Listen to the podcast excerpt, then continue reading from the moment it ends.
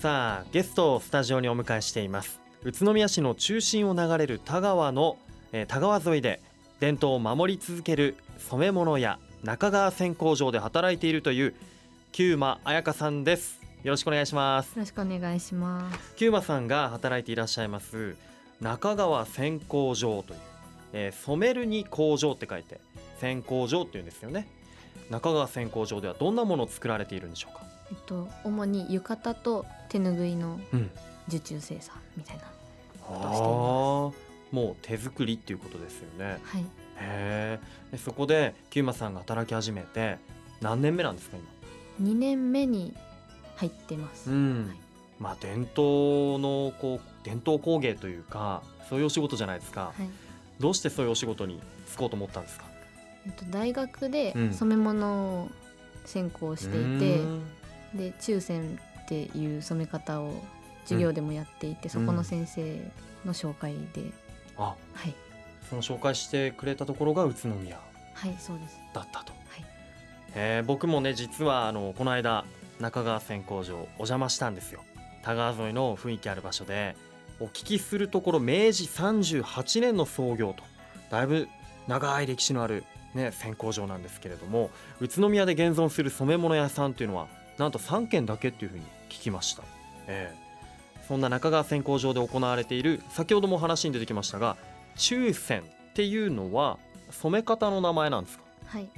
えっと生地を型染めとかだと伸ばして板とかに貼って、うん、こう型を置いてのり置きっていうんですけどのり置きをして、うん、かけるなり、うん、ハケで塗るなりして染めるのが型染めで多いんですけど中線は、はい、えっと、屏風畳にのりを置きながらこう手ぬぐいの一型分で折り返していって、はい、でそれを上から、あのじょうろ、夜間なんかそういうので、はい、染料が入っていて、それを上からかけて、こう下から吸ってっていう注いで染めるので、注ぎ染めと書いて中線。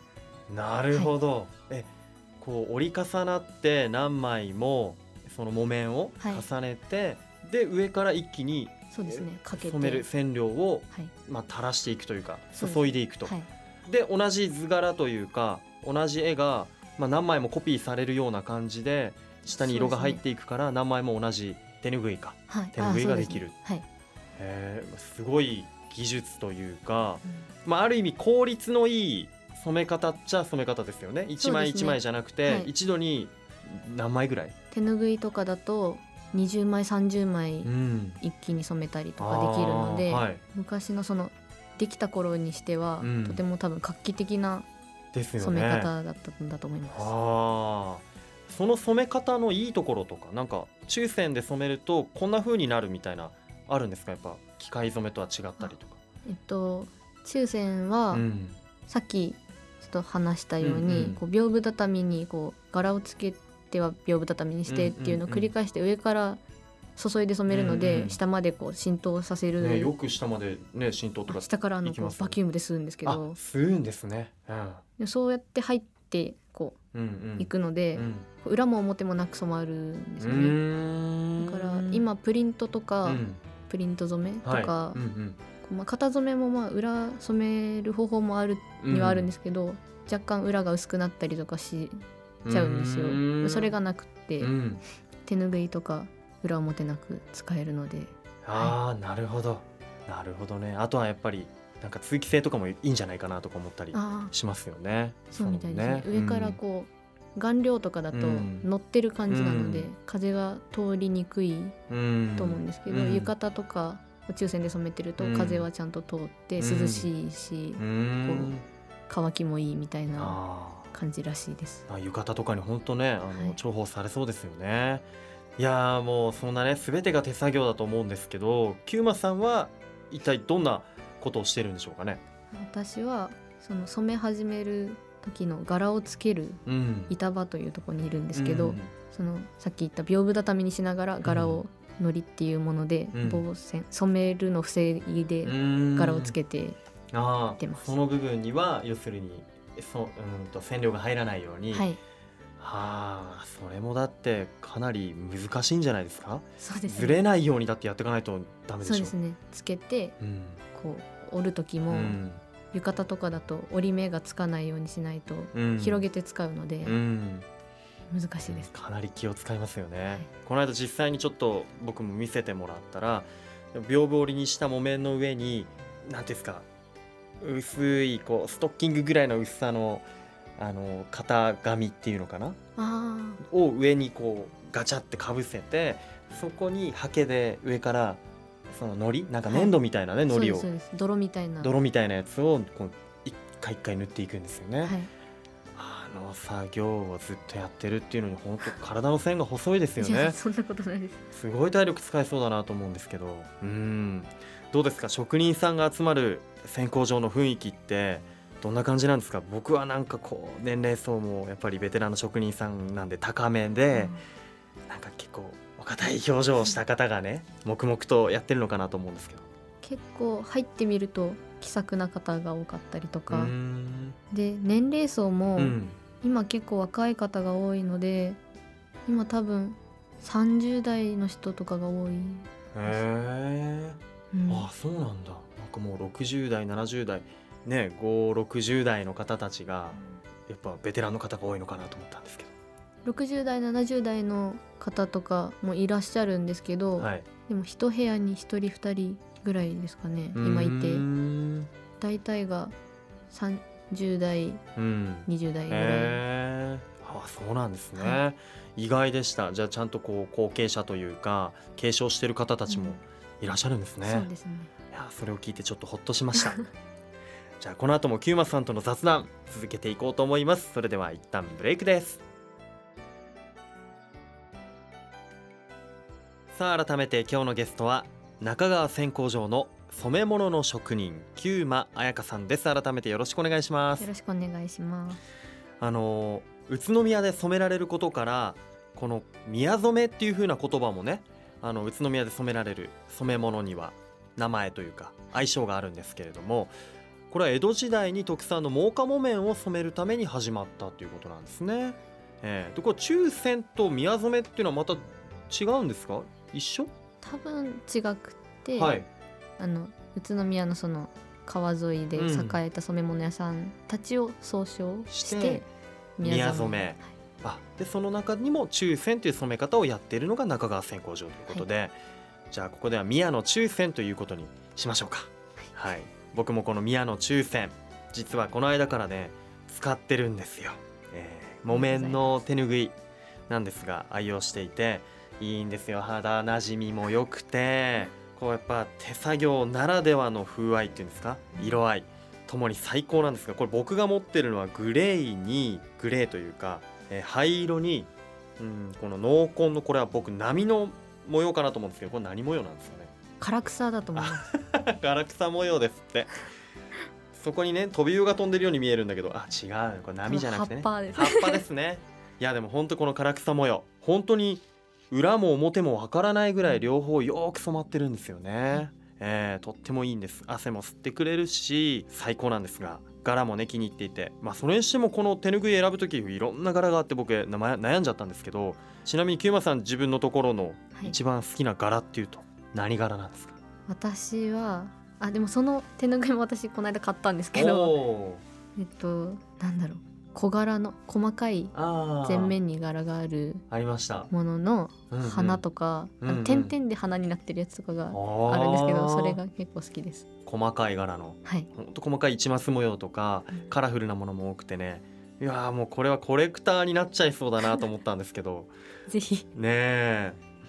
あのそうだな。職人さんでもあるキューマさん。ちょっとね、はい、プライベートなこともね聞きたいなと思うんですが、まあ、染め物はお仕事だけど、はい、趣味って言ったら何ですか？趣味は音楽聴いたりとか、うん。うん、ま、漫画読んだりとか。うん。音楽ってどういう音楽？うん、まあなんか日本のが多いです。ロックバンドとか、はい、でもアイドルとかも聞くので、え。ー、結構広いですね幅がね。はい。でさっきスタジオに入ってきて、このマイクはコンデンサーマイクですよね とか言ってたけどなんかそういうのってなんか音楽やってる人のなんかもしかしてやってません？音楽。やろうとしてます。へえバンド。あそうですね。かっこいいじゃないですか。ロックミュージシャンでありながら染め物の職人ってなんかかっこいいですね。ちょっとそこも攻めていく。やっぱなんかこうアーティスティックなイメージありますからね？どこにですか？いやありますよ。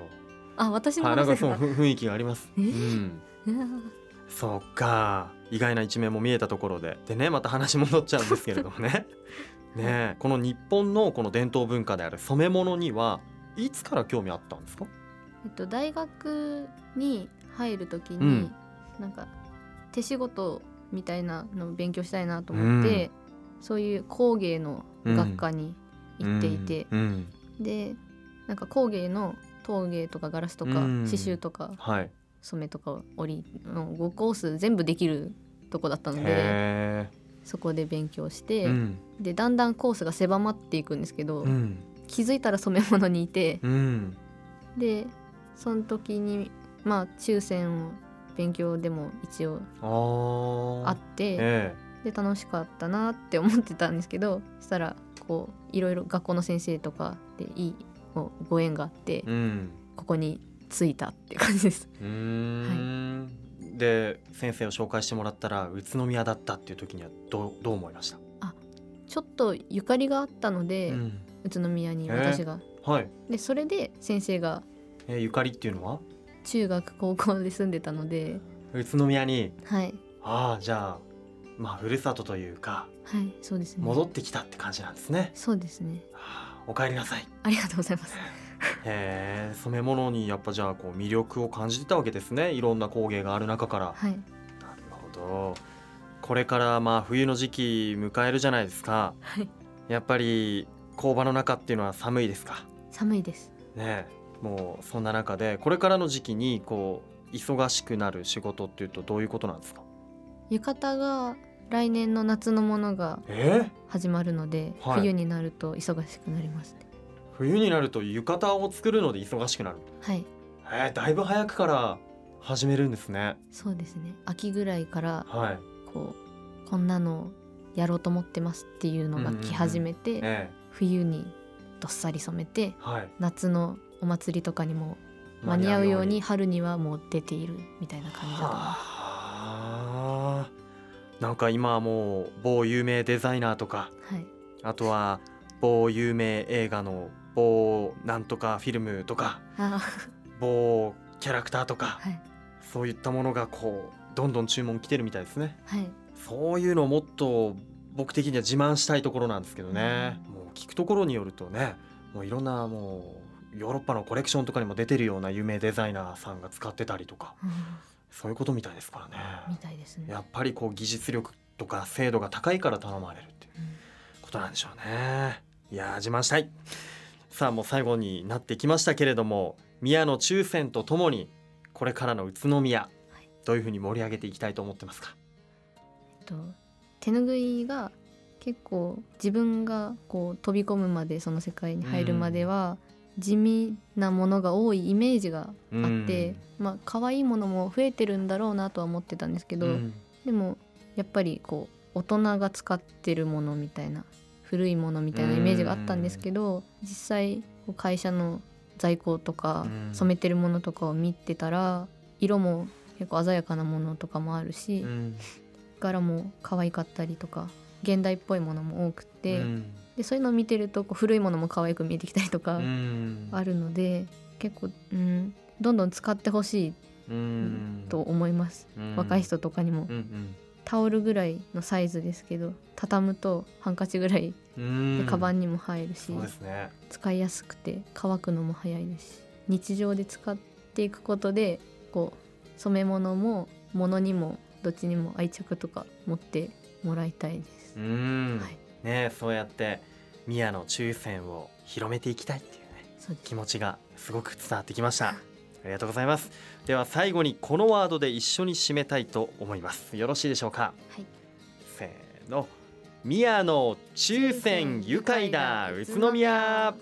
ありがとうございます。今日のゲストは中川線工場の染め物職人久間彩香さんでした。どうもありがとうございました。ありがとうございました